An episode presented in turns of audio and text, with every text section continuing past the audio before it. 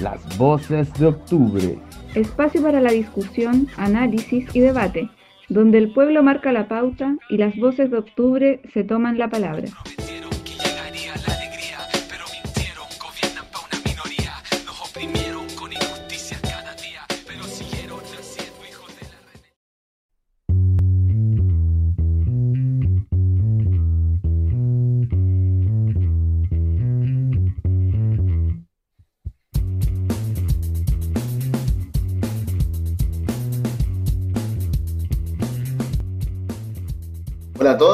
Y a todos.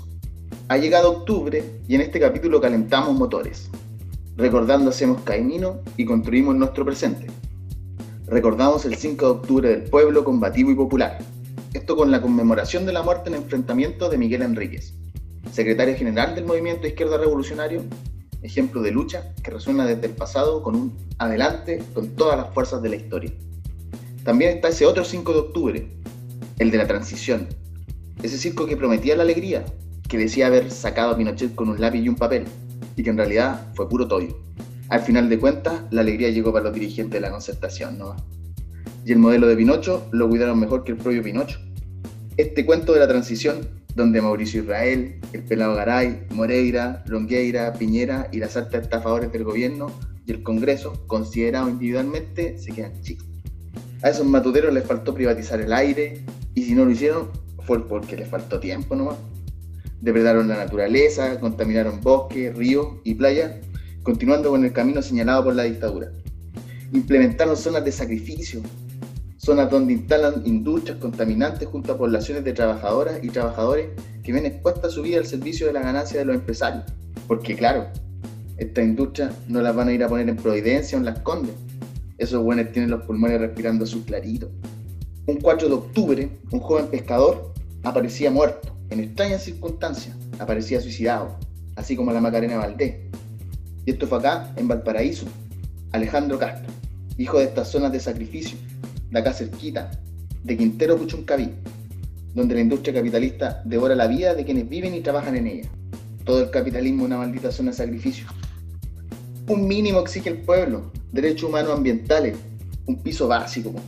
La revuelta calienta motores para recuperar lo nuestro la tierra, los ríos, el agua, los mares y las montañas. Que los afanes de estos buitres y pirañas o piñeras se les ponga como mínimo un límite. O mejor aún, su patada en la raja. Y que se vayan del país. Que se vayan todos, que no quede ni uno solo, como cantaban los argentinos del 2001. Pero los pirañas son tercos, duros y pegan más de lo que reciben. Parafraseando a la Violeta, a quien conmemoramos en octubre también, los ambientes piden pan y plomo les da la milicia. Y eso para recalcar que lo que sufrimos en el último lugar del mundo, al lado de la cordillera, como diría Montaner, no es un dolor ajeno a toda esta tierra enferma. Así como si nada hubiese pasado, con el mismo dolor hemos perdido la cuenta de cuántos dirigentes socioambientales han sido asesinados en el Cono Sur, sobre todo en Colombia, que hace poquito, hace nada nomás, estalló de rabia, y que el gobierno narcoempresarial lanzó a la policía corrupta a acribillar al pueblo. ¿No nos suena conocido eso? Esta tendencia a la fuerza bruta para mantener el dominio de sus privilegios, como dijo la Morel, está en relación directa a un pueblo mucho más consciente y activo, que exige sus derechos y crea su propio camino. Que el pueblo mande, se escucha y debe escuchar en las calles. Mientras crecemos en confianza y construimos el poder desde abajo, los de arriba afinan los cuchillos y tratan de imponer la noche nuevamente, sea de manera más truculenta o carepalo nomás, los ricos nos ponen la misma mierda en diferente plato. La cuestión es continuar con los bolsillos llenos y que el resto se joda. Es por eso, para profundizar, para cachar más el mote, le invitamos a escuchar este nuevo capítulo dedicado a la lucha ambiental, que ha dado cara a la represión policial, pero también dedicado a nuestros luchadores que siempre han presente y por sobre todo algo que nunca debe faltar, a la esperanza, que viene verde, roja y negra, pero siempre con amor.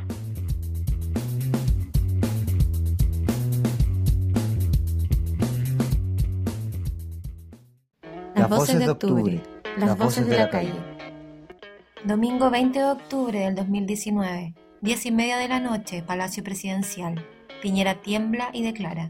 Estamos en guerra contra un enemigo poderoso, implacable, que no respeta a nada ni a nadie, que está dispuesto a usar la violencia y la delincuencia sin ningún límite. Hace un año Sebastián Piñera le declaró la guerra a su propio pueblo. Vuelve octubre. ¿Volveremos a las calles? Valparaíso está vacío y solo los muros nos recuerdan que estuvimos ahí. Hoy, con el control policial y militar normalizado y con el temor a enfermarnos por encontrarnos, recorrimos las calles para preguntarle a porteños y porteñas qué esperan de este octubre cargado de memoria y rebeldía. No sé qué esperar, ¿cachai? Porque sé que están los milicos en las calles, sé que hay toque de queda, sé que está súper normalizada la violencia estatal. Eh, entonces, ¿cómo? Como, ¿cachai? Como que logro no logro imaginármelo. Como que, ¿qué quisiera? Quisiera que saliéramos toda la calle, ya que estamos en la calle. Eso es, andando en la calle, anda caleta de gente en la, en la Mm. fila y todo. Decimos, bueno, ya que estamos en la calle, ¿por qué no hacemos una marcha, weón? ¿Por qué no hacemos barricadas? que podamos volver a caminar sin pedir permiso. Creo que eso me espero de octubre. Porque eso es lo que hacíamos el año pasado. ¿Te imaginaste en algún momento que teníamos que pedir después permiso para poder salir? ¿Te lo imaginaste? No, nunca me lo imaginé, aunque igual el control está hace rato. Pero es brígido lo que menciona, sobre todo la primera amiga, como en el fondo las calles las seguimos transitando, pero, pero en el fondo ahora con objetivos claros y declarados ante carabineros. ¿Cómo? ¿A qué te refieres? Porque hay que pedir permiso, hay que decir que se va de compras. Si te pillan y no hay de compras, te pueden multar, te pueden llevar detenido. ¿Cu- ¿A cuántas personas no se han llevado detenidas justificadas en ese criterio absurdo que tiene la policía? Entonces, no sé, a mí me parece que igual es, es brígido y yo al menos nunca imaginé que íbamos a terminar pidiendo permiso. Sí, hemos naturalizado tanto como la represión de vivir teniendo que pedir permiso a quienes nos sacaban los ojos. Y también está la naturalización de ver a los milicos, a los pacos, a los marinos armados en las calles. Estamos en un ambiente de violencia. La calle, ¿de quién es la calle ahora? Sí, pues, pero igual al menos yo creo que está también esa sensación que se mencionaba como de, de ya estamos en la calle, porque puede que nos peguemos las corridas ¿no? de que la calle nos pertenecía hace muy poco tiempo y o no nos pertenecía quizás, pero al menos sí la, la estábamos disputando, si había otro clima. Y permanece ese, ese ambiente de querer recuperar la calle igual a pesar de lo que está pasando. Que es como una incertidumbre constante. Y es justamente lo que habla la amiga que sí. que espero que suceda en octubre, mira, de acuerdo a la realidad que estamos teniendo, solo va a haber así como un resurgimiento de las protestas, pero solo va a ser por unos días, por el tema del COVID, si estamos en cuarentena. Ahora, si no estamos en cuarentena, no, la gente va a salir con fuerza 8 a la calle porque se ha juntado rabia desde el estallido social a la fecha con el tema de la pandemia, no poder trabajar, las limitaciones, el hambre, la pobreza, ¿cachai? Eh, yo pienso que no solamente en octubre, posterior a eso, viene una explosión mayor que la que hubo. Me da la impresión que va a quedar más la cagada. Una cuestión importante que, que se habla igual ahí es, yo creo que es como la cuarentena ha sido utilizada como, como una herramienta en el fondo de, de control. Más allá de que podamos compartir de que es necesario tener políticas de prevención de, no sé, de esta pandemia, digamos, para la población, podemos ver que igual hay una hipocresía en cómo el Estado actúa. Por una parte, eh, no desarrolla buenas políticas preventivas, nos sigue entregando las garras del mercado y por otra parte radicaliza el control por parte de, de los carabineros, militares y aumentando su control. No es normal que llevemos tanto tiempo bajo toques de queda.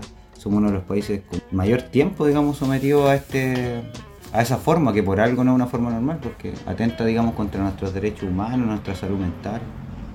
Igual es una opinión que apuesta a que estamos tan contenidos que es necesario eh, volver a lo que se estaba haciendo antes. O sea, como que en el fondo todo está condicionado, la explosión está condicionada cuando nos suelten. Y eso quiere decir como de- deja de entrever en el fondo que, que se puede... Que existe la necesidad de querer hacerlo. Claro, y, que no, es, no hay posibilidad realmente de apagar esa llama. Podéis contenerla, podéis aguantarla, pero resulta inevitable. ¿Y será el fin de la pandemia y, la cuarentena la posibilidad de lograrlo o ir a ser antes? Sí, quizás ahí está la apuesta, o sea, igual podemos ver como, por una parte, como escuchábamos hace un rato, el, el- presidente declara la guerra e implementa la guerra, o sea, la inversión militar, en, reforzar las policías ha sido brutal, en un contexto donde la gente se está muriendo de hambre y de resfrío. Y por otra parte, eh, no sé, pues vemos como, no sé, el, el delirio de la Cecilia Morel igual en el fondo, pues, como vienen los extraterrestres a colonizarlo todo, eh, y cómo esa sed de esperanza de un pueblo puede ser interpretada como una verdadera amenaza para la clase que domina. Ese fue un gran delirio Un gran que delirio. podríamos escuchar. Amiga, yo creo que lo más importante es tratar de nosotros mantener la cabeza fría, no seguir calentándonos porque lo que viene es muy, muy, muy grave. Adelantaron el toque queda porque se supo que la, la estrategia es romper toda la cadena de abastecimiento de alimentos, incluso algunas zonas del agua, las farmacias, intentaron quemar un hospital e intentaron tomarse el aeropuerto. O sea, estamos absolutamente sobrepasados, es como una invasión extranjera, alienígena, no sé cómo se dice, y no tenemos las herramientas para combatirla. Por favor, mantengamos nosotros la calma, llamemos a la gente buena voluntad, aprovechen de racionar, de ration, ¿cómo se dice? racionar la comida, eh, no, mm, y vamos a tener que disminuir nuestros privilegios y compartir con los demás. Dirigió el audio, se me había olvidado igual su existencia. Eh, insisto, así como que de verdad me llama mucho la atención como un pueblo que sale a exigir eh, que se terminen los abusos, que se construya un país más justo, más para todos y todas, finalmente termine generando este nivel de pánico entre quienes hoy día están acomodadas a costa de nuestro sudor y de nuestra explotación. Eh, y ponemos este audio igual porque en alguna medida las voces que recogimos en las calles también giran en torno a ese sentido, pues este es un octubre de memoria y resistencia, pero también nos encontramos con, con esperanza, sobre todo respecto eh, de lo que sucederá eh, en el plebiscito el 25 de octubre. Eh, ahí vemos como porteños y porteñas vierten sus esperanzas y también su, su advertencia, entendiendo cuál ha sido la historia reciente de nuestro país. El año pasado eh, nos trae la memoria de, de- del salto revolucionario que, que desarrollaron los estudiantes secundarios y que de alguna forma se ponen a la vanguardia de un movimiento social eh, que reúne a la sociedad chilena en su conjunto, digamos, eh, solicitando y demandando una transformación completa de nuestra de, nuestros gobiernos. Eh, por lo tanto, espero para este mes de octubre eh, que renazcamos con fuerza en los territorios, eh, eh, con una vocación de diálogo y, de construcción que nos permita también ir pensando en la forma en que se va a desarrollar la, la conversación el, y, y el acuerdo por asamblea por, por una nueva constitución. Eh, porque creo que es un proceso del que no hay que restarse eh, y creo que es importante también que, que en él se, se vean reflejadas todas las demandas eh, de los pueblos eh, y que también en, esa, en ese proceso haya presencia de aquellos, eh, de aquellos espacios en donde se están generando las discusiones en el territorio, no, no que se desarrolle a través de, de, de los de siempre. Y espero también que a través de, de esta memoria de octubre eh, seamos capaces de reivindicar todas nuestras luchas y, y de- seamos capaces de defenderlas también. ¿Y cuáles serían esas luchas y las oportunidades actuales dentro de los territorios? ¿Qué se está haciendo? ¿Y desde dónde impulsar? Pensando que no hay que tener todas las esperanzas tampoco en un proceso, entre comillas, democrático. Que Sí. la fuerza está en los territorios, ¿no? Claro, eso yo, yo creo que es un poco lo que ella visualiza y, y nos plantea pues, cómo, cómo desde los territorios somos capaces de asumir esta coyuntura para nuestro propio avance, pues, entendiendo que no tiene sentido fraccionar entre el apruebo y el rechazo eh, los propios territorios y la propia construcción popular que hemos desarrollado, pero que tampoco tiene sentido ser títeres de, esta falsa esperanza del apruebo como muchos lo fueron en, el plebiscito del sí y el no, o como muchos lo fueron durante las campañas presidenciales de la concertación. Entonces, en el fondo, a mí me parece que esos son, digamos, los desafíos del presente eh, porque aun cuando muchos y muchas podemos reconocer una traición en, esa, en este acuerdo por la nueva constitución y una verdadera trampa, que lo que busca es continuar con, este modelo, perpetuarlo en condiciones quizás un poco más humanas, eh, el desafío es justamente cómo podemos tensionar esto, desbordarlo idealmente, pero también asumiendo la esperanza que tiene este momento histórico, pues igual es un momento donde esa esperanza está volcada hacia las transformaciones y es bueno poder cuestionar cuáles son aquellas que necesitamos urgentemente. En octubre, primero que todo, me gustaría que uno pueda salir libremente a la calle, porque por un tema de de salud mental, yo creo. Nos está afectando harto estar encerrados tanto tiempo. Y que se pueda votar sin ninguna complicación, obviamente el apruebo. Y que se reactiven las luchas territoriales que se han venido dando hace un año, luchas incansables, que harta gente ha aportado su grano de arena en sus distintas especialidades o oficios, o saliendo a la calle, o la primera línea que se reactive todo acá en el cerro también, que la gente empiece a motivarse y a ver que hay que unirse para lograr hartas cosas y, y hartos cambios. Hoy día estamos hablando de proceso constituyente porque en octubre la movilización del pueblo de Chile logró poner en el tapete las demandas centrales más sentidas de la clase trabajadora y entendimos como piedra de tope principal la constitución de Pinochet. Y eso es lo que el pueblo quiere erradicar. Lo que no está claro es cuánto poder va a tener el pueblo después de eso. ¿Qué va a suceder después del plebiscito? Y ahí está la interrogante. Y el recordando octubre, recordando los bolcheviques y a Lenin, salvo el poder, todo es ilusión. ¿Qué sentido tiene eso hoy día? Digamos, este plebiscito es una ilusión. El apruebo o el rechazo es una ilusión transformar una constitución es una ilusión siempre y cuando el poder no esté en juego. En el plebiscito no está en juego el poder. Mientras el poder no esté en juego, no hay mucho que ganar. Así que pienso que octubre nos va a llevar a dos caminos. O aceptamos como cabeza agacha que estas son las condiciones, las tenemos que aceptar porque es el mal menor. O eh, nos levantamos del suelo, eh, desagachamos el moño, por decirlo así, miramos hacia el frente y afrontamos la movilización y entendiendo que si la calle está ocupada por, por un pueblo movilizado, seguro de sí mismo, seguro de que en algún momento toda esta sociedad va a estar en sus manos, ahí sí que puede venir algo definitivo. Bueno, sin duda octubre es un mes cargado de, de esta resistencia, de esta memoria rebelde, y de esta esperanza de, que el futuro sea mejor. Eh, yo al menos me quedo con, lo que plantea la última persona. Eh, aquí lo trascendental es cómo los pueblos, como los oprimidos y las oprimidas tenemos la capacidad de efectivamente disputar poder para construir una sociedad y una vida mejor.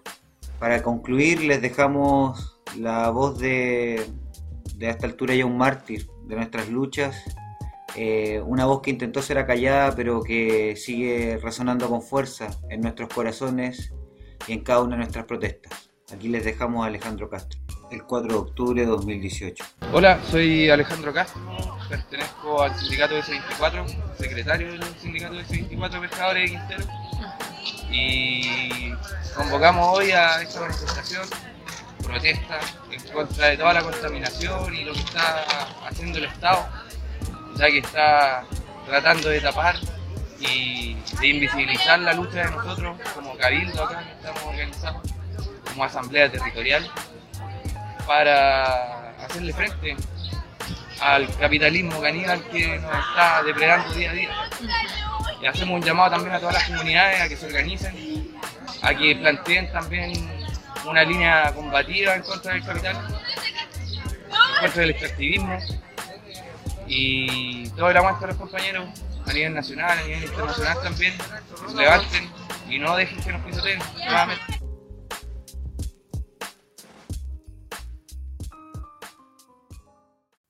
Bienvenidas a todas las personas hermosas que nos escuchan en este nuevo episodio de mm, Las Voces de Octubre. Tenemos un programa bien intenso, eh, estamos partiendo octubre del 2020, a un año de la revuelta popular y de, tantas de tantos otros sucesos que han pasado en este, mm, en este territorio y en tantos territorios más. En este episodio en particular conmemoramos a Alejandro Castro, eh, luchador de un sindicato de pescadores, eh, luchador socioambiental, que eh, en plena lucha hace dos años atrás, el 2018, aparece suicidado, entre comillas, en Valparaíso, posterior a una protesta que se realizó allá, en pleno territorio de, en, el centro de Valparaíso, y, y bueno, eso lo cuestionamos, ¿cierto? Duramente con todas las organizaciones socioambientales. Y bueno, aún, si bien aún no se esclarece el tema, la memoria de Alejandro sigue entre nosotros, en nuestro pueblo, ¿cierto? Y, eh, seguimos con la, con las luchas de la defensa de nuestra tierra y de, eh, y de la vida principalmente en todos los territorios. Así que por eso que hoy día estamos junto a Juan, Estamos muy contentos también de tener eh, a dos invitados eh, bien importantes en este tema a nivel regional. Eh, uno de ellos es Joel González. Joel es dirigente de Libres de Alta Tensión, ¿cierto? es parte del movimiento. Y, em, y bueno, Joel ahí nos va a contar un poco acerca de cómo ha evolucionado este, este movimiento, cómo, los avances que han tenido en, estos años eh, contra eh, las torres de alta tensión de Cardones Polpaico. Y también tenemos a Alejandro Valdés, él es de Putaendo Resiste, ¿cierto? Eh, también hacia el interior, eh, luchas que se están dando contra la instalación de mineras en un territorio sumamente rico en torno a eh, la biodiversidad y eh, bueno, a los glaciares. Ahí también él nos va a contar un poco acerca de, las luchas y también de, las ganadas, las pequeñas victorias que podemos ir teniendo y avances que podemos ir teniendo como pueblo, como movimiento socioambiental en la región. Así que bienvenidos, bienvenidas, bienvenidas a todos. Eh, un gusto tenerlos acá, a los invitados, a nuestros compañeros. Así que, bueno, eh, que nos cuenten un poquito acerca de en qué están principalmente y eh, cómo ha ido evolucionando como el movimiento en los últimos, en los últimos años, cómo quizás se, se ha fortalecido la articulación. Eso que nos cuenten un poquito. Bueno, eh, la verdad es que Libre Alta Tensión es una organización que parte siendo como una coordinadora de vecinos y vecinas ante el advenimiento de un proyecto que es la carretera eléctrica más extensa jamás construida en el país, con las torres de alta tensión más altas de Latinoamérica, y que tenía a las comunas de Limache y Olmué como una de las comunas más afectadas en cuanto a la cantidad de torres de alta tensión a instalar y que además Limache y Olmué son parte importante de la reserva de la biosfera de la Campana Peñuelas y muy cercana a la zona núcleo que es Cerro La Campana. Eh, por lo tanto, hubo que articularse rápidamente, porque además este fue un gobierno que fue licitado por el Estado durante la primera administración de Sebastián Piñera y por lo tanto contaba con todo un blindaje político a su alrededor. Eh, eso implicó que muchos vecinos y vecinas eh, que jamás habíamos estado involucrados en conflictos medioambientales de estas características, tuvimos que empezar a instruirnos con respecto a los alcances técnicos que podían tener el proyecto, a su descripción, empezar a interpretar el estudio de impacto ambiental y empezar a comprender eh, cómo funciona el sistema de evaluación de impacto ambiental, que no es un sistema de evaluación ideado para el ciudadano promedio, sino que principalmente ideado para técnicos. Entonces, de ahí es que generamos una red bastante amplia de vecinos y vecinas. Tuvimos que hacer los malabares que hacen seguramente todas las organizaciones que se ven amenazadas por estos proyectos, eh, de meterse la mano al bolsillo, hacer actividades en beneficio también para poder eh, contratar eh, servicios de algunos expertos que nos pudieran apoyar en la elaboración de observaciones. Logramos también incidir para que la Comisión de Medio Ambiente de la Cámara de Diputados levantara una comisión investigadora que presentaron un informe absolutamente lapidario contra este proyecto. Eh, sin embargo, lamentablemente este proyecto ya tenía un blindaje que fue heredado a la administración de Michelle Bachelet y que contó con un lobista que fue el ex ministro de Energía Máximo Pacheco Mate, postulante autoproclamado a convencional.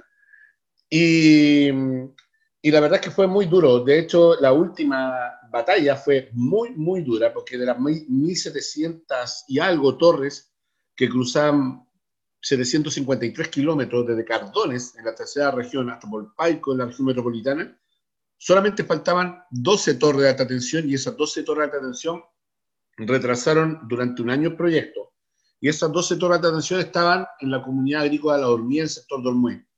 Eh, los comuneros dieron una resistencia muy férrea, se tomaron una de las torres, eh, subieron a la altura más de 40 metros arriba de la torre, aguantaron ahí 10 días hasta que finalmente vino fuerzas especiales y los desalojó. El proyecto fue terminado, pero hace muy pocos días, menos de una semana, la Superintendencia de Medio Ambiente eh, acusó recibo de las decenas, pero decenas de observaciones y denuncias que hicimos por vulneración a la ley de medio ambiente, por tala de bosque nativo y especies protegidas como la demia resinosa, como el belloto del norte, vulneración a la RCA, o sea, los tipos construyeron helipuertos no declarados, construyeron torres en lugares no declarados en la RCA, eh, fallecieron seis personas de sus trabajadores en dos accidentes de helicópteros que capotaron, eh, y recién, ahora ya casi un año de funcionamiento de la, de la carretera eléctrica inaugurada por el presidente Sebastián Piñera, recién ahora, con todo el daño provocado, la Superintendencia de Medio Ambiente va a oficiar eh, un acto sancionatorio por las distintas vulneraciones a la legislación.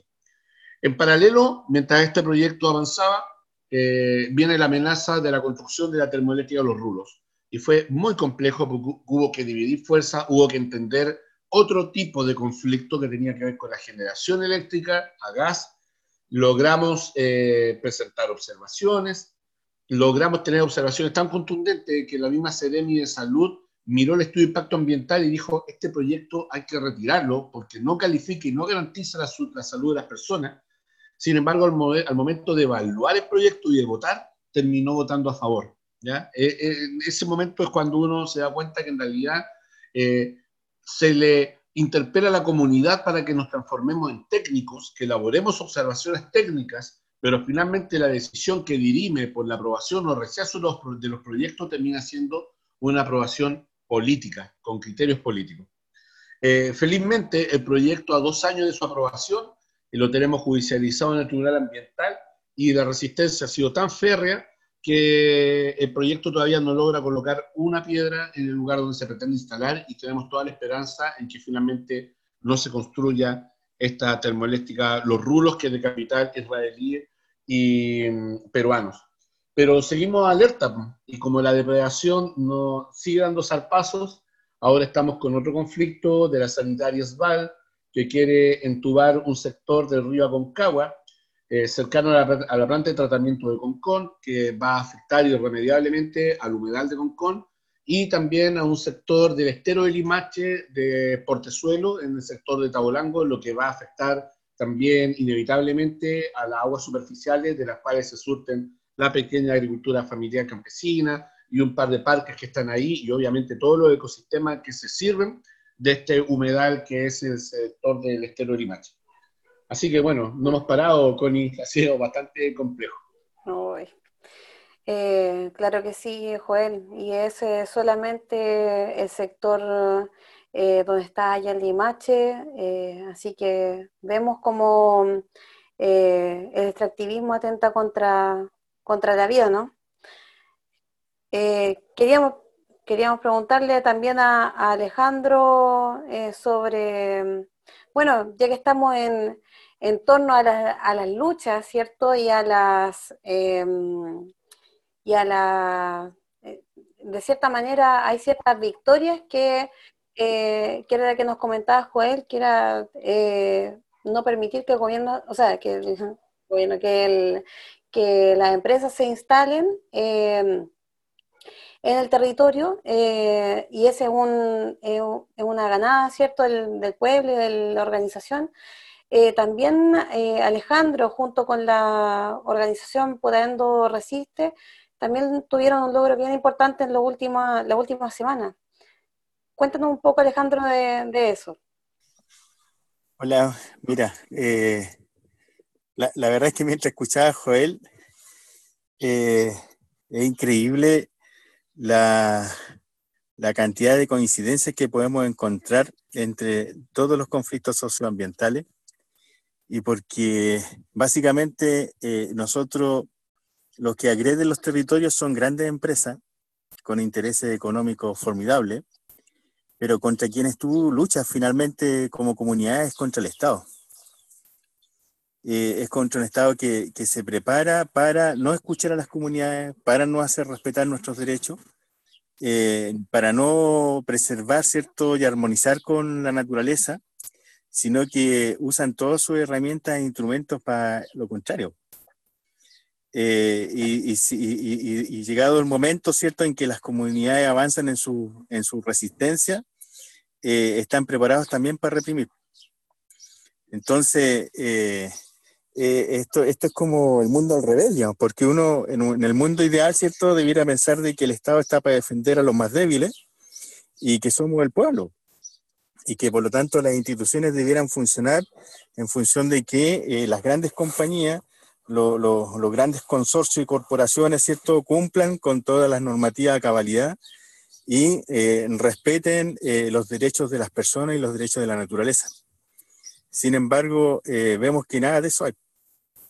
Por otro lado, cuando hablamos de, de, de, las torres de alta tensión, ¿cierto?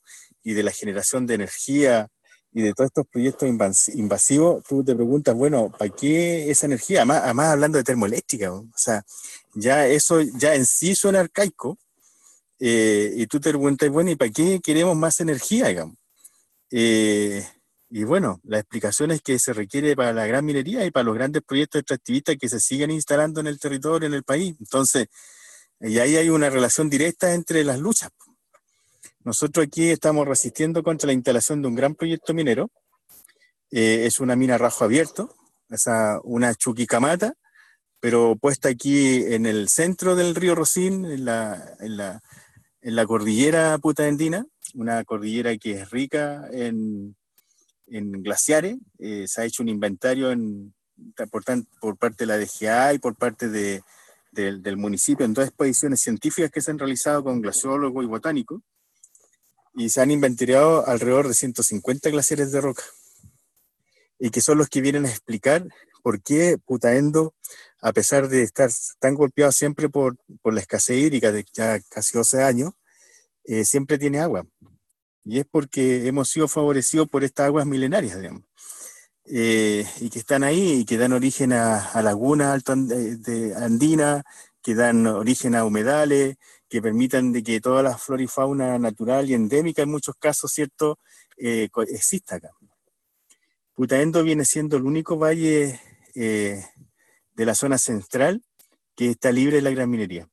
¿ya? Eh, el único, aquí estamos rodeados, tú vas hacia los otros valles vecinos y están todos con eh, grandes proyectos, medianos proyectos de minería y que, y que tienen relave y tienen zonas de contaminación.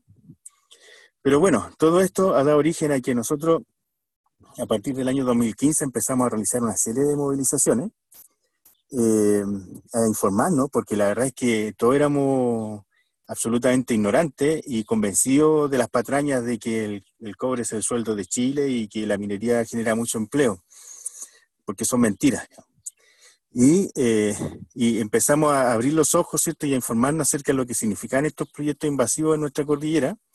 Y, nos dimos cuenta de que ya llevaban una gran cantidad de sondajes realizados eh, sin ningún tipo de permiso. De hecho, el año 2008, ellos, esta compañía minera Vizcachita eh, había, sido, eh, había presentado una declaración de impacto ambiental y esta había sido rechazada el mismo año.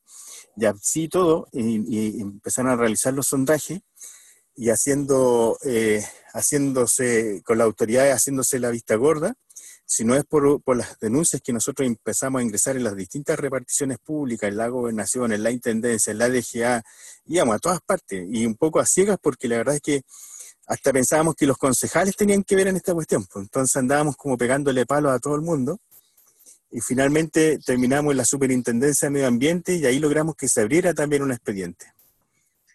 Eh, este eh, eh, terminó eh, sancionando a Vizcachita eh, por fraccionamiento del proyecto y eh, lo, lo, sometió a un proceso de, de, un programa de cumplimiento.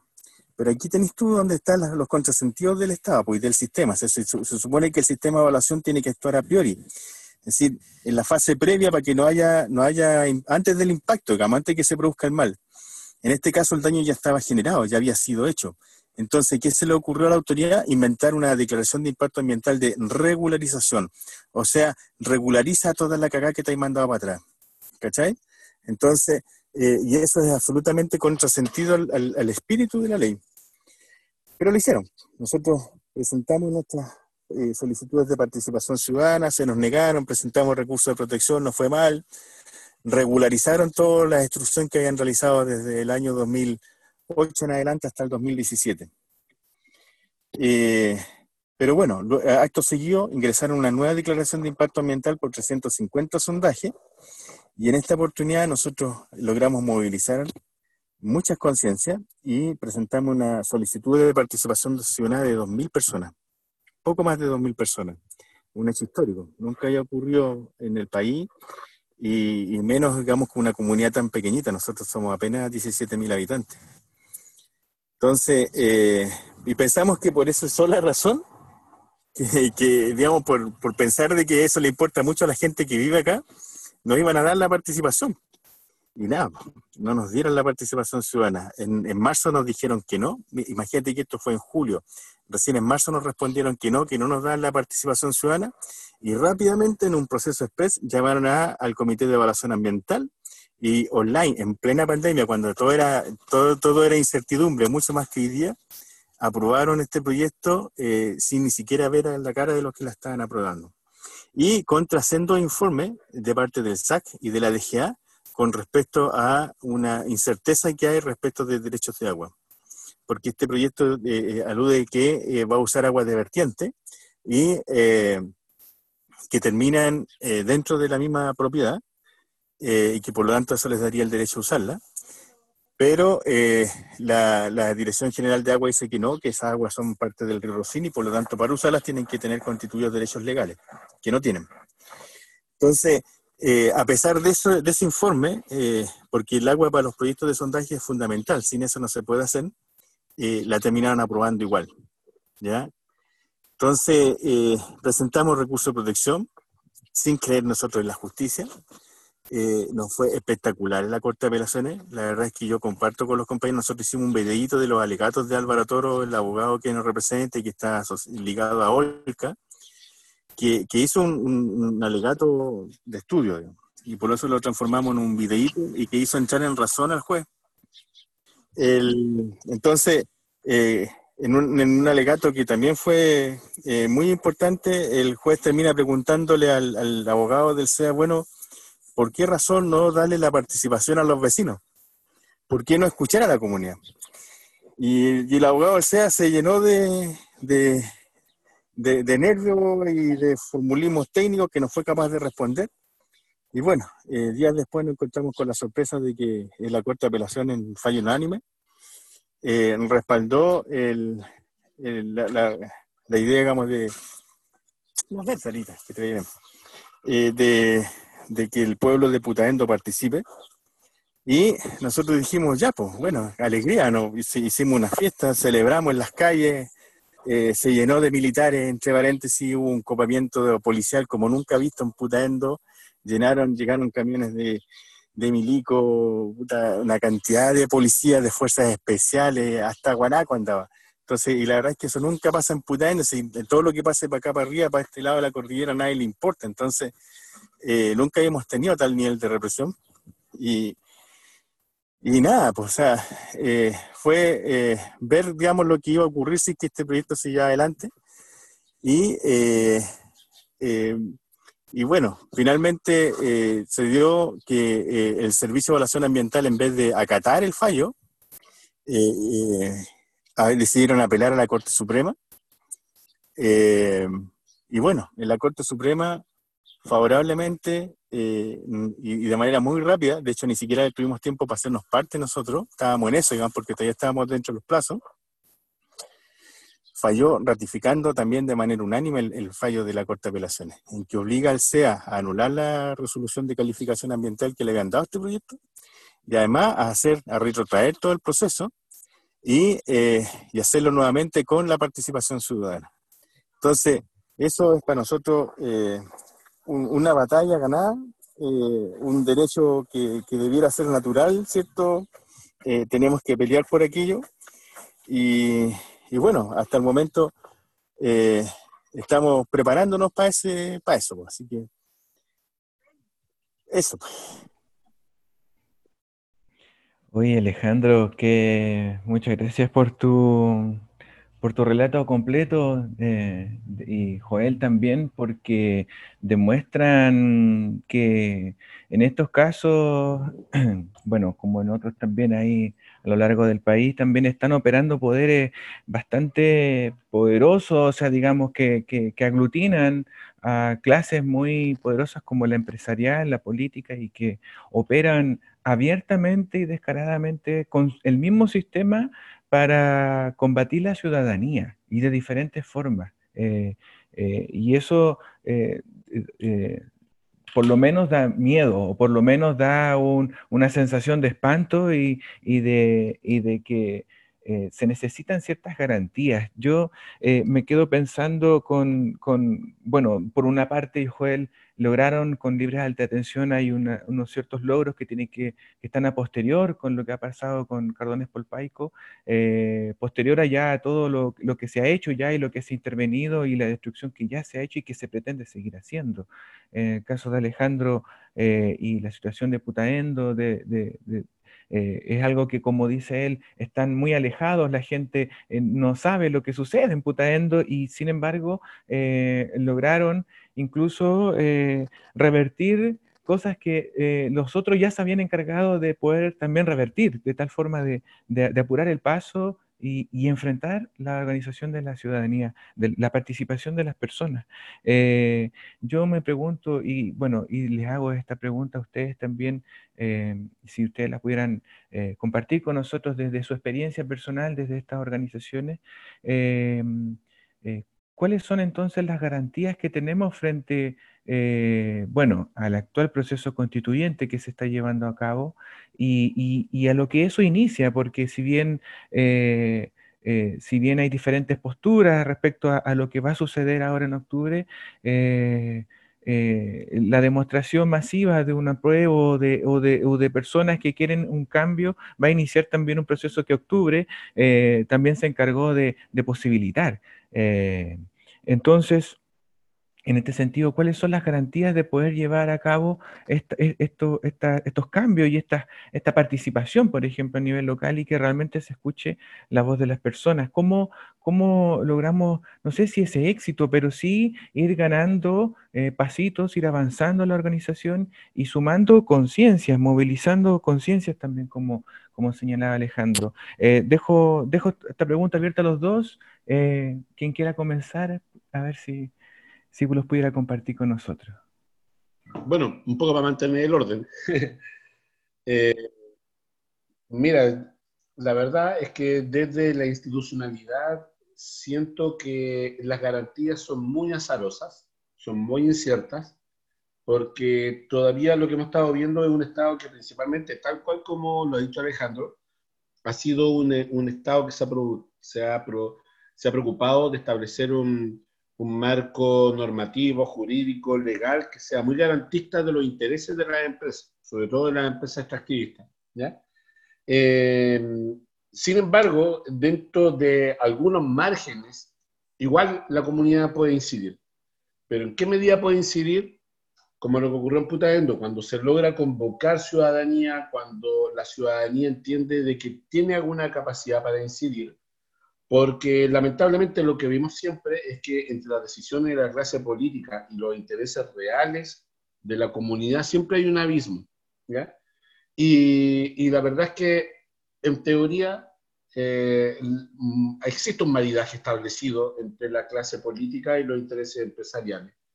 Existe tanto en la moneda como también existe en el Parlamento. Eh, con respecto al proceso constituyente, la verdad es que eh, en lo particular estaba muy esperanzado en todo lo que fue la explosión social e incluso la falta de caudillo que hubiesen en este espacio de movilización me parecía mucho más atractivo e interesante. Eh, veía que había mucho que construir, mucho que dialogar, mucho que escuchar, y porque han habido muchas críticas como de la falta de relato político detrás de las movilizaciones, pero la verdad es que eso nos dio la posibilidad de escucharnos. Yo creo que durante muchos años habíamos perdido esa práctica de convocarnos en las plazas entre desconocidos y terminar conociéndonos y dándonos cuenta que teníamos perspectivas de la vida muy similares y aunque tuviéramos diferencias, habíamos eh, instalado nuevamente el ejercicio de escucharnos. Eso lamentablemente se perdió con el Pacto por la Paz firmado entre Frente Amplio, Piñera y la nueva mayoría, estableciendo la forma y el fondo del proceso para reformar la Constitución, que lamentablemente no, no da ancho para llamarle un proceso constituyente, porque lo que se hizo a través de ese ejercicio fue justamente un atajo para que el poder constituido de la clase política pudiera ese sublevarse al poder constituyente que radica en la soberanía del pueblo.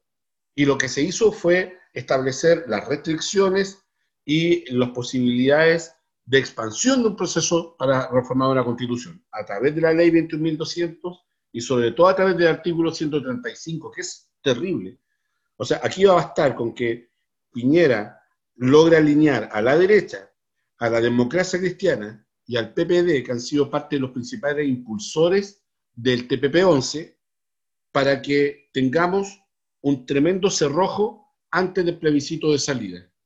Por lo tanto, hoy día la verdad es que em, yo voy a votar por el apruebo, evidentemente, voy a votar por la convención constitucional porque creo que es el mal menor, porque creo que todavía estamos, lamentablemente, eh, le hemos, hemos legitimado una transición pactada 2.0, que nuevamente es en la medida de lo posible cuando en las calles se decía con todo, si no para qué.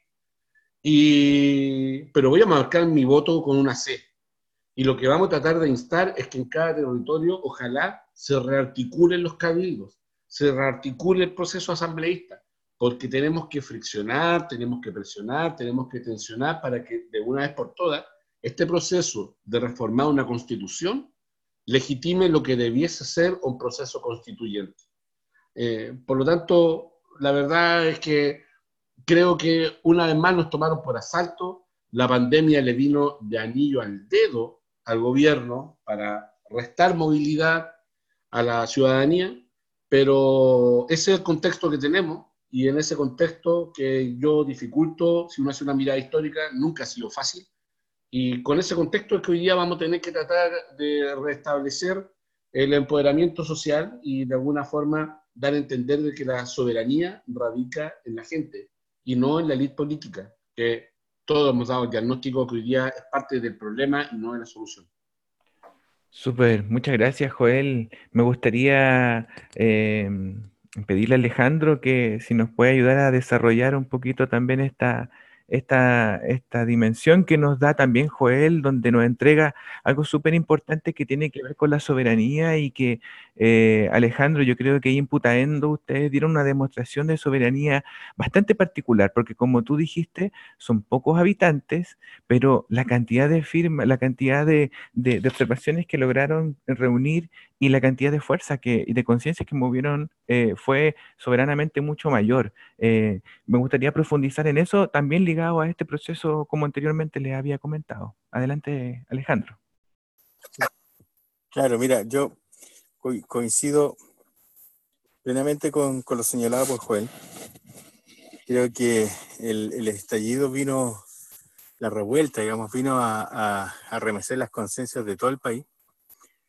Eh, fue algo impensado. De hecho, creo que no estaríamos hablando de este actual proceso constituyente si no hubiese sido por aquello, digamos, si no hubiese sido por las niñas y niños que, que saltaron los torniquetes y que encendieron la mecha, digamos. Entonces, eh, la verdad es que eh, lo, que significó para nosotros, eh, también desde la perspectiva de, la lucha de defensa de nuestro territorio, significó la multiplicación de, de las organizaciones sociales, surgieron una serie de nuevos grupos, eh, se articularon nuevas organizaciones. Eh, favorablemente a nosotros nos encontró en una muy buena posición en términos de organización. Y, nada, pues o hubieron, por ejemplo, barras de jóvenes que, que lo que hacían era eh, a, hinchar, digamos, por, su, por sus respectivos clubes y que terminaron organizados en una gran organización que tiene mucho contenido político, mucho contenido social, mucho contenido de rebeldía. Entonces, eh, jóvenes que antes eh, no estaban ni ahí, o sea, vayan todo pasar, digamos, y, no se involucraban, digamos. Entonces, hoy día tú los ves activados, los ves vigilantes, los ves comprometidos, participando. Entonces, eso es una ganada, o sea, eh, creo que hoy día, a diferencia de lo que fue eh, el, anterior proceso de transición, eh, las fuerzas populares de alguna manera venían con mucho golpe, eh, con mucho resentimiento, y la verdad es que muy cabreados de lo que había sido la larga lucha de resistencia contra la dictadura. Entonces, fue otro momento. Hoy día la situación yo diría que es distinta.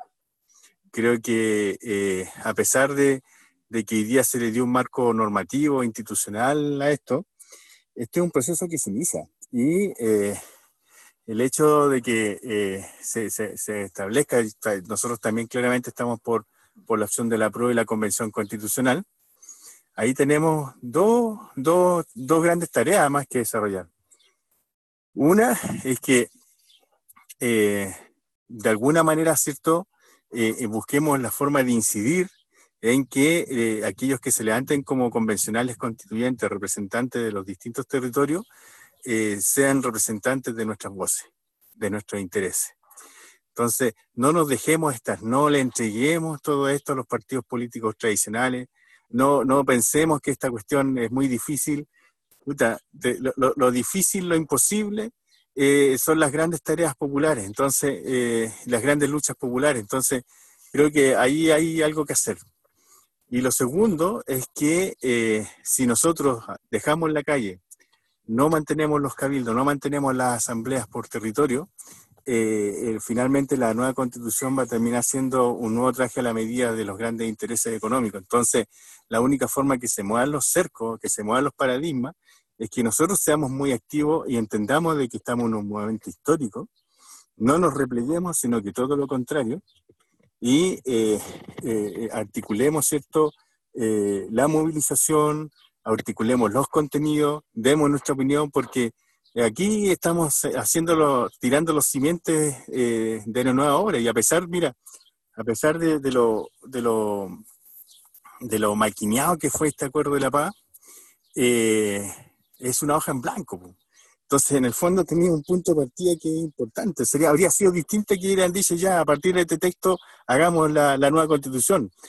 Entonces, ahí se abre una ventanita, el sistema, así como logramos esta, eh, ganar en los tribunales con, el, recurso de protección, se, les abre, se nos abre una, una, ventanita, una grieta por la cual nosotros podemos plantear para que se escriba y salga como resultado lo más cercano posible a los intereses eh, de los nuevos tiempos. Aquí eh, entender, ¿cierto?, de que somos un país que, que tenemos que, que, crear una comunidad que, que se proyecte para el futuro, que este es un texto que tiene que orientar los destinos de esta nación por los próximos 40, 50 años, y que por lo tanto tiene que ser algo que vaya acorde con los nuevos tiempos, con el cambio de era, con, con el cambio de interés y que sea lo más representativo posible. Muchas gracias Alejandro eh, por tus palabras, en verdad, eh, junto a Joel, eh, nos dan también una perspectiva acerca de, cuáles son los desafíos también de los movimientos sociales eh, y cómo podemos, cierto, como usted, como los dos decían, em, sobrepasar este, este momento del plebiscito para llegar a eh, otras, em, a otras transformaciones también, que era lo que estábamos debatiendo tanto en las asambleas ambientales como en los cabildos, asambleas territoriales, eh, al menos acá en la región. Em, no sé si quisieran dejarle algún, eh, dejar algún mensaje eh, en el marco de, de, ahora de octubre, de todo lo que se conmemora em, este, este mes, ¿cierto? Desde em, una, bueno, desde la conmemoración a Alejandro Castro, como comentábamos en un comienzo, a, bueno, a la revuelta popular del año pasado. Bueno, eh, invitar a la ciudadanía básicamente a mantener el espíritu de movilización, a, tomar conciencia de que en realidad la soberanía radica en la voluntad de la ciudadanía, radica en la voluntad popular, y, y hacer todos los esfuerzos para que justamente eh, lo que salga de este plebiscito de salida, que es un hecho que puede ser relevante, sea lo más... Eh, sea lo más pertinente a las necesidades de la comunidad. Y no hablo de la necesidad solamente como un anhelo a satisfacer, sino también como la posibilidad de instalar eh, un protocolo que nos permita repensar nuestra, nuestra relación con el Estado, nuestro modelo de desarrollo, la forma de organizarnos y la forma también que tenemos para constituir comunidad, ¿ya? que yo creo que eso eh, tiene todavía presente una fractura que desde la dictadura, pasando por los gobiernos de la democracia, la verdad es que hasta el día de hoy no, no se ha podido recuperar. Y yo insisto en el artículo 135 de la ley 21.200, porque ahí establece claramente de que lo que salga del plebiscito de salida no puede transgredir los compromisos pactados por Chile en los tratados de libre comercio, perdón, en los tratados internacionales. Entonces, el argumento de eso justamente tiene que ver con aquellos tratados que vienen a ser de derechos humanos o, de normativas laborales, pero claramente sabemos aquí que los tratados de libre comercio son la piedra angular del modelo neoliberal. Son aquellos que pudieron potenciar la amenaza de Vizcachita, son los que potenciaron Pascualama, son los que están impulsando el TPP, son los que quieren apoderarse de, nuestras semillas criollas, son los que atentan contra nuestra soberanía.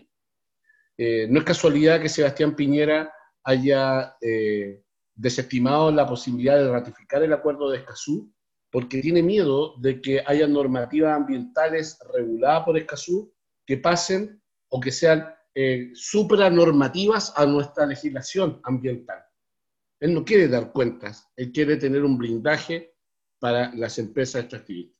Entonces, a seguir atentos, a seguir atentas, porque la verdad es que esto no va a terminar con el proceso de la nueva constitución. Esto va a terminar en el momento en que la comunidad entienda, como lo dije anteriormente, que la soberanía y el poder soberano radica en la organización de los territorios. Muchas gracias. Gracias, Joel. Eh, quizás Alejandro nos quiere dar también unas palabras de cierre.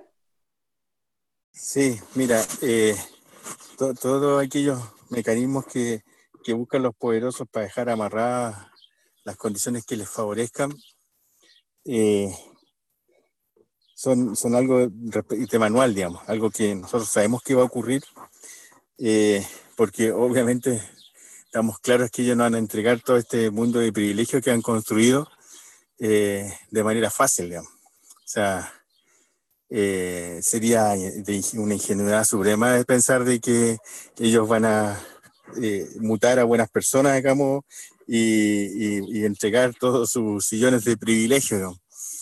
Entonces, eh, debemos entender de que sí, y asumir con responsabilidad de que se abre un nuevo proceso, un proceso histórico, y que eh, tenemos eh, que hacer todo lo posible, todo lo que está a nuestro alcance, para que la nueva constitución salga y favorezca a los nuevos intereses de los sectores populares. Entonces, es nuestro deber. Eh, no, no, podemos eh, estar al margen de eso, digamos, no, no, no podemos hacernos un lado, tenemos que asumir ese desafío y, y nada, lo, eso, lo único que podemos hacer es confiar en, no- en nosotros, en nuestra organización, en nuestro pueblo, eh, en general los espacios de debate, de organización y de movilización, que, que es la, la piedra angular sobre la cual se mueve cualquier nuevo desafío, eh, fue lo que abrió este proceso y es lo que tiene que cerrarlo. Entonces, y de ahí se viene un futuro que ojalá sea lo más esplendoroso posible, pero que solo va a ser de esa manera si es que logramos mantener la, la cohesión, la, la organización y la movilización. De otra manera va a ser muy difícil. Y bueno, y, te- y tene- y tenemos el desafío de prepararnos. O sea, yo antes les relataba que eh, cuando empezamos esta, este trabajo de información contra la minera, tuvimos que empezar a entender de qué se trataba y arribar una serie de mitos que se han articulado en torno a estas cuestiones. Y lo mismo tenemos que hacer respecto de, de este nuevo proceso constitucional. Entonces, eh, tenemos el deber también de prepararnos y de, y de, y de estar, digamos, y hacer todo lo que sea necesario para que eh, eh, tengamos lo mejor que, se- que podamos. digamos. Eso, así que mucha esperanza, mucha fuerza y a mantenernos unidos. Tenemos que articularnos, unir los ríos, encadenarlos, ¿cierto? Y, y- y en base a eso, en base a esa fuerza que nos da el agua, eh, ser capaces de construir una nueva sociedad. Muchas gracias Alejandro por tus mensajes también. Gracias Joel. Eh, gracias Connie. Muy buen eh, Voces de Octubre que tuvimos hoy con experiencias muy potentes, muy poderosas y que ojalá también nos den perspectiva para esto que viene en adelante, que recién comienza, todavía nos falta harto, harto por seguir conquistando y avanzando. Eh, Connie, ¿algún mensaje que quieras dejar antes de irnos para el box? Bueno, nada, que mm, yo creo que los ritmos de la naturaleza también eh, tienen su propio, mm, su, su propia vida, ¿cierto? Y eh, las aguas están volviendo a todos estos valles, eh, así que a seguir articulando eh, para, para que, bueno, toda la vida que existe por todos estos territorios en la quinta región vuelvan a florecer, buena- vuelvan a emerger y, em, y bueno, a seguir articulando por el buen vivir nomás. Así que muchas gracias a, a los compañeros por eh, estar hoy, por dar- darnos todas esta- estas experiencias, ¿cierto? Y a seguir construyendo. Estén bien, pues muchas gracias. Muchas y un gracias, gusto, Alejandro. Igualmente, Y Joel, también. por toda la lucha porque hemos seguido de cerca, así que todo el aguante ahí también para la gente de. Vale, muchas gracias. La vamos a hacer llegar a los compañeros un rato más. Bueno, muchas gracias por su tiempo a los dos, bueno, a, todos los que hemos sido parte del espacio, así que muchas, muchas gracias.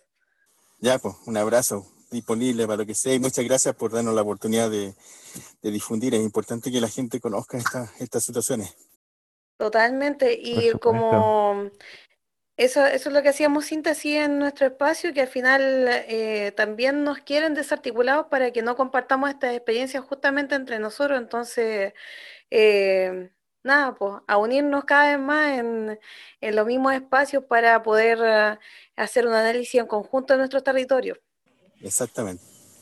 Sí, muchísimas gracias por la experiencia y por su lucha. Eh, harto buena ahí y bacán. Se necesita, se necesitan estas almas despiertas, así que muchas gracias. Ya, pues, un abrazo. Que esté muy bien. ¿eh? Ya, un abrazo, cuídense. Chao, chao. Chao, chao.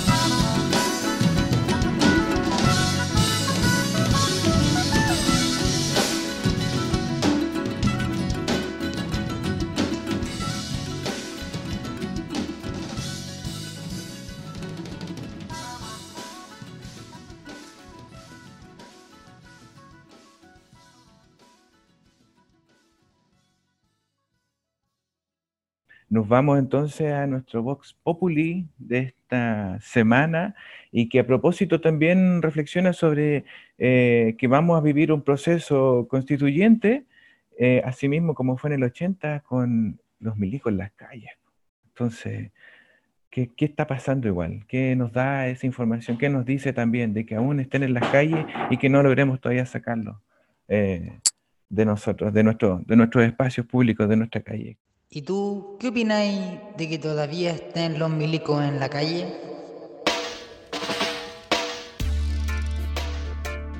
Los militares no están cumpliendo ninguna función esencial ni útil en esta pandemia. Eh, lo único que están haciendo en las calles es asustar e intimidar a la gente con sus rifles de guerra, jugando a la guerra, de una guerra que solo ellos y el gobierno saben que existe. Asimismo, también creo que el toque de queda no, no cumple ninguna función primordial para poder combatir esta pandemia. Eh, creo que es simplemente un mecanismo, una forma de mantener a la gente como asustada, eh, siguiendo la continuidad de lo que de la parada del gobierno desde el, estallido social. Y según tengo entendido, precisamente no muchos países, muy pocos países en el mundo han optado por utilizar esta medida como para combatir eh, esta pandemia. Normalmente he visto militares en las calles donde vivo y me provoca miedo su presencia. Creo que más que cuidar el orden o cuidarnos de la delincuencia, ellos están para provocar precisamente lo que yo siento. Eh, respecto al toque de queda, creo que no es necesario porque solo reprime la libertad de los chilenos y chilenas que somos respetuosos de la ley, pero no de los delincuentes que igual salen a esa hora sin miedo a, a robar o hacer, no sé, daño a la población. Yo creo que eso deja a la población en general en desventaja y con la sensación de indefensión. El toque queda me hace sentir muy reprimida y estresada. Creo que no es necesario, sino que deberá reforzarse en los chilenos y chilenas los cuidados que debemos tener y precauciones para vivir con el virus este que no se irá pronto y probablemente, según mi opinión, tampoco será el único. Que en los tiempos que estamos eso se va a ver más seguido y tenemos que aprender a vivir libres pero con las precauciones que necesitemos para todo ese tipo de enfermedades y virus que van a seguir apareciendo. Para mí, ver los milicos lo asocio mucho a represión. No me hacen bien. Esa es mi opinión. Los militares no tienen nada que hacer con respecto al, cuidado de la ciudadanía, sino que el cuidado y autocuidado tenemos que hacerlo nosotros. El toque de queda no tiene ninguna facultad como para que nos permita a nosotros estar más tranquilos. Los militares lo entrenan o enseñan para otro tipo de cosas que hace más de 100 años que Chile no ha tenido ni una guerra y ellos no están así. Se ha, se ha solicitado que a ellos deberían enseñarlo en ayudar en las catástrofes, que sean más efectivos y no salir con sus metralletas y con sus armas solamente a amedrentar al pueblo, porque eso es lo que están haciendo, no están haciendo nada más que tenga que ver con una ayuda específica a, a lo que nos está ocurriendo hoy día, que es una cosa no solamente Chile, sino que es mundial.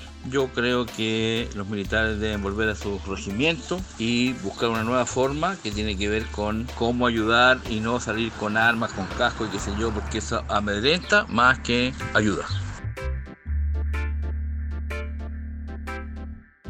Lo que creo que sucede es que estamos pasando como por un gobierno totalmente policial y lo que creo que también pasa es como, no sé si han escuchado ustedes el concepto de neodictadura, que es como una dictadura oculta y que nos reprime y nos manipula como la información y a través de los medios y nos hace como eh, no tener como libertad de expresión ni libertad de movimiento, porque además no solo la, el toque de queda es lo, lo represivo de este gobierno, ¿cachai? Porque hay muchos otros factores que también nos reprimen.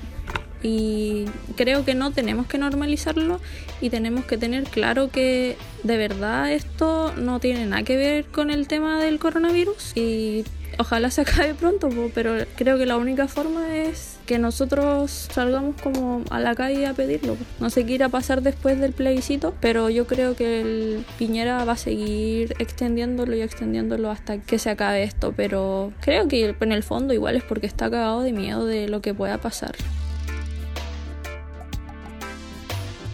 La restricción no ha impedido el aumento de contagios y aunque la curva ha disminuido, seguimos en el top de países de contagiados por millón de habitantes, porque la gente sigue saliendo a las calles, porque el gobierno no realizó las medidas correspondientes cuando todavía se podía hacer algo al respecto, y la gente se ve obligada a trabajar y salir a comprar en ambientes de riesgo sanitario. Y tampoco se puede ignorar la implicancia política del toque de queda y de tener militares en la calle, especialmente desde el 18 de octubre. Te hace preguntar si realmente están evitando aumentar los contagios o que las personas vuelvan a organizarse. En la actualidad, después de estar más de seis meses bajo esta excepción y tomando en consideración el contexto histórico y político y también el cuestionamiento que hay hoy en día hacia toda la institucionalidad, creo que la crisis sanitaria se está tomando como una estrategia política para poder mantener estas medidas, tanto el toque de queda como los militares en las calles, y cumplir una función de control a la organización política de diversos sectores de la población de cara a procesos políticos históricos, como son el aniversario de la revuelta popular, el plebiscito constitucional y el proceso constituyente en su conjunto.